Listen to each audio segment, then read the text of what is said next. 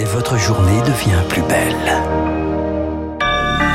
Soyez les bienvenus si vous nous rejoignez sur l'antenne de Radio Classique. Il est 8 heures. La matinale de Radio Classique avec Renaud Blanc. 24 février, 24 mai, les enseignements de trois mois de guerre en Ukraine. Le front s'est déplacé dans l'Est et l'offensive éclair rêvée par Moscou n'est plus qu'un souvenir, un conflit qui pourrait aussi nous priver de blé, vous l'entendrez. Le baptême du feu pour Pape Ndiaye, le nouveau ministre de l'Éducation, détaille sa méthode au syndicat enseignants aujourd'hui et demain. Et puis, nous rendrons hommage à Élie Buzyn, l'un des derniers grands témoins de la Shoah. Il s'est éteint hier à l'âge de 93 ans. Jusqu'au bout, il aura témoigné. Radio Classique. Et le journal de 8 heures nous est présenté par Lucille Bréau. Bonjour Lucille. Bonjour Renaud, bonjour à tous. En Ukraine, trois mois de guerre et des leçons. Kiev a tenu, mais les combats font toujours rage dans le Donbass. La Russie contrôle désormais tout le littoral de la mer d'Azov et continue de grignoter l'est de l'Ukraine. Une guerre qui n'a plus rien d'éclair. C'est l'un des enseignements tirés par le général Dominique Trinquant, ancien chef de la mission militaire française aux Nations Unies.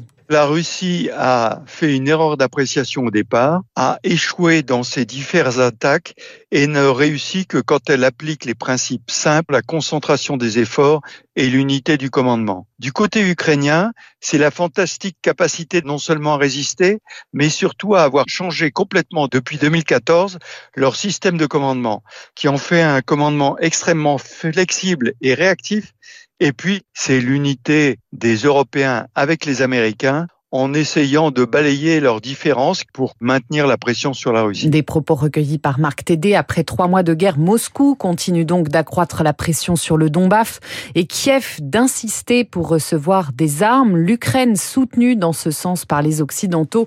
20 pays se sont mis d'accord hier pour lui en livrer plus. Un conflit qui menace, Lucie, la sécurité alimentaire mondiale. L'Ukraine, vous le savez, c'est l'un des greniers à blé du monde. Ses ports abritent toujours des milliers de tonnes de céréales. Le blocus russe empêche de les livrer, faisant peser un risque de famine sur de nombreux pays du Sud. Les ministres européens de l'agriculture se réunissent aujourd'hui pour aider le pays à sortir son blé, Eric Kioch. En Ukraine, les silos sont pleins et la nouvelle récolte de blé arrive. D'ici deux mois, il faudra faire de la place, faute de quoi 20 millions de tonnes seront perdues. Impossible de transiter par la mer, alors on privilégie le train, peu efficace, regrette Jean-Jacques Hervé, ancien conseiller agricole auprès de Kiev. C'est assez lent et puis un train, c'est 1200 ou 1500 tonnes au mieux, alors qu'un navire, c'est 60 000 ou 100 000 tonnes. Depuis des semaines, l'Europe et les Nations Unies tentent de convaincre la Russie de laisser circuler le blé ukrainien, mais avec peu d'espoir, tant ce blé est devenu une arme diplomatique pour le Kremlin. Ça permettrait sans doute au président Poutine d'avoir un peu la tête haute dans cette affaire en disant face au risque de faim, j'allège temporairement ce blocus, mais autrement, je suis pas sûr que quoi que ce soit le fasse bouger. Autre solution, un corridor maritime sous protection des Nations Unies, car l'urgence devient humanitaire. À 420 euros la tonne, difficile pour certains pays d'acheter du blé. Des famines sont à craindre, alerte Arthur Portier, consultant agricole chez Agritel. On a le Sri Lanka qui souffre, mais plus proche de nous, bah vous avez le Maroc et la Tunisie. Si la situation perdure, ils seront soit contraints d'acheter, soit ça mènera à certaines émeutes de la faim. L'Europe, elle, va mettre en place une plateforme pour coordonner les efforts des 27 afin d'aider l'Ukraine à accélérer ses exportations. Pour cela, Bruxelles va mobiliser ses secteurs du fret ferroviaire et du transport routier. Le décryptage d'Éric Kioch a noté qu'en trois mois, plus de 8 millions de personnes ont été déplacées à l'intérieur de l'Ukraine selon les Nations Unies, 6 millions et demi à l'étranger.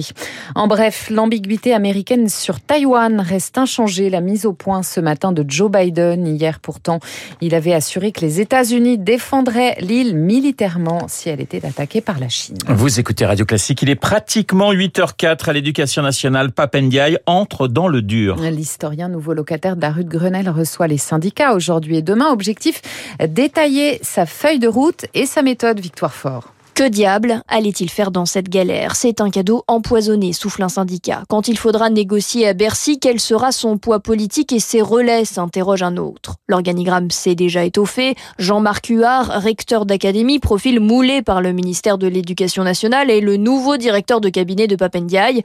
Ouf, le monde syndical le connaît bien. Papendiaï est un homme de conviction qui sait négocier, raconte une ancienne collègue. Mais la pile de dossiers sur son bureau est lourde, une crise de recrutement aiguë, des syndicats qui attendent de pied ferme une revalorisation salariale et un lien relationnel très abîmé entre la rue de Grenelle et la salle des profs. Or, la campagne électorale n'a rien arrangé. Si on est sur la même idée de ségrégation entre les professeurs avec le travailler plus pour gagner plus, les tensions vont renaître très vite, anticipe une enseignante. Les prochaines semaines auront valeur de test. Et on revient sur la nomination de Papendia juste après ce journal avec Guillaume Tabar euh, du Figaro. Damien Abad, lui, refuse de démissionner. Le ministre des Solidarités, accusé euh, de viol par deux femmes, continue de clamer son innocence. C'est dans ce contexte qu'Elisabeth Borne préside ce matin son premier petit déjeuner de la majorité. Le PDG d'Assu 2000, Jacques Boutier, incarcéré pour viol sur mineur et traite d'être humain. Il est accusé par une jeune femme de 22 ans de l'avoir gardée captive dans un appartement, dans un appartement pendant 5 ans. Elle ne serait pas la seule. L'enquête a été confiée à la brigade des mineurs. Au moins 3 cas de variole du singe confirmés en France. Aux États-Unis, on en compte seulement 5, mais on se prépare déjà à vacciner les cas contacts de patients contaminés, alors que la Belgique impose un confinement de 3 semaines aux personnes infectées. Sa mémoire vivra l'hommage d'Emmanuel Macron à Élie Buzyn. Il aura témoigné jusqu'au bout, militant du devoir de mémoire.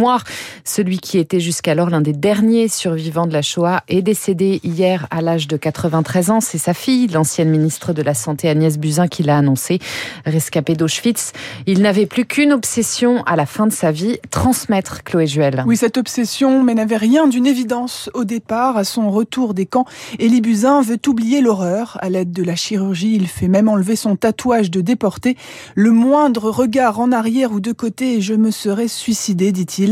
Pendant 50 ans, il ne dira pas un mot. Il aura attendu que son fils devienne majeur pour enfin répondre aux questions sur le sort de ses parents et de son frère. Dimanche soir, quelques heures avant sa mort, c'est ce qu'il racontait encore à des jeunes, à ceux qu'il appelait être des témoins des témoins. Si tu veux savoir où ils ont été assassinés sauvagement, tu n'as qu'à y aller. Sache une chose, si quelqu'un doit t'accompagner là-bas, c'est moi. Et en rentrant de ce voyage, j'ai gardé une impression extrêmement forte qu'il fallait parler de ce qui s'est passé. Et depuis, il a tenu cette promesse faite à sa mère, raconter ce qui leur est arrivé. Une autre promesse qu'Élie Buzyn avait faite à ses compagnons survivants des camps nazis, tenir tant qu'on peut. Cela aussi, il y sera largement survenu. Hommage à Élie Buzyn, décédé donc hier à l'âge de 93 ans. Vous habitez l'Ain, la Corrèze ou encore le Calvados. Attention, vous avez jusqu'à minuit ce soir pour déclarer vos revenus en ligne. Cela concerne les départements 1 à 19. Pour les autres, vous avez encore une à deux semaines de plus. Et puis 12 Français en lice aujourd'hui sur la terre battue de Roland Garros, Alizé Cornet, Hugo Gaston, Joe Wilfried Tsonga, entre autres. Ce tournoi, c'est ses adieux au cours. Hier, Diane Paris et Corentin Moutet ont redonné le sourire au camp tricolore. La première en sortant la tenante du titre, Barbara Krejcikova, le second en éliminant Stan Wawrinka. Merci Lucie, Lucie Bréau pour le journal de 8 ans. On vous retrouve dans moins d'une heure à 9h pour un prochain point d'actualité 8h07 sur l'antenne de Radio Classique dans un instant. L'édito politique de Guillaume Tabar et puis mon invité Pierre Jacomet.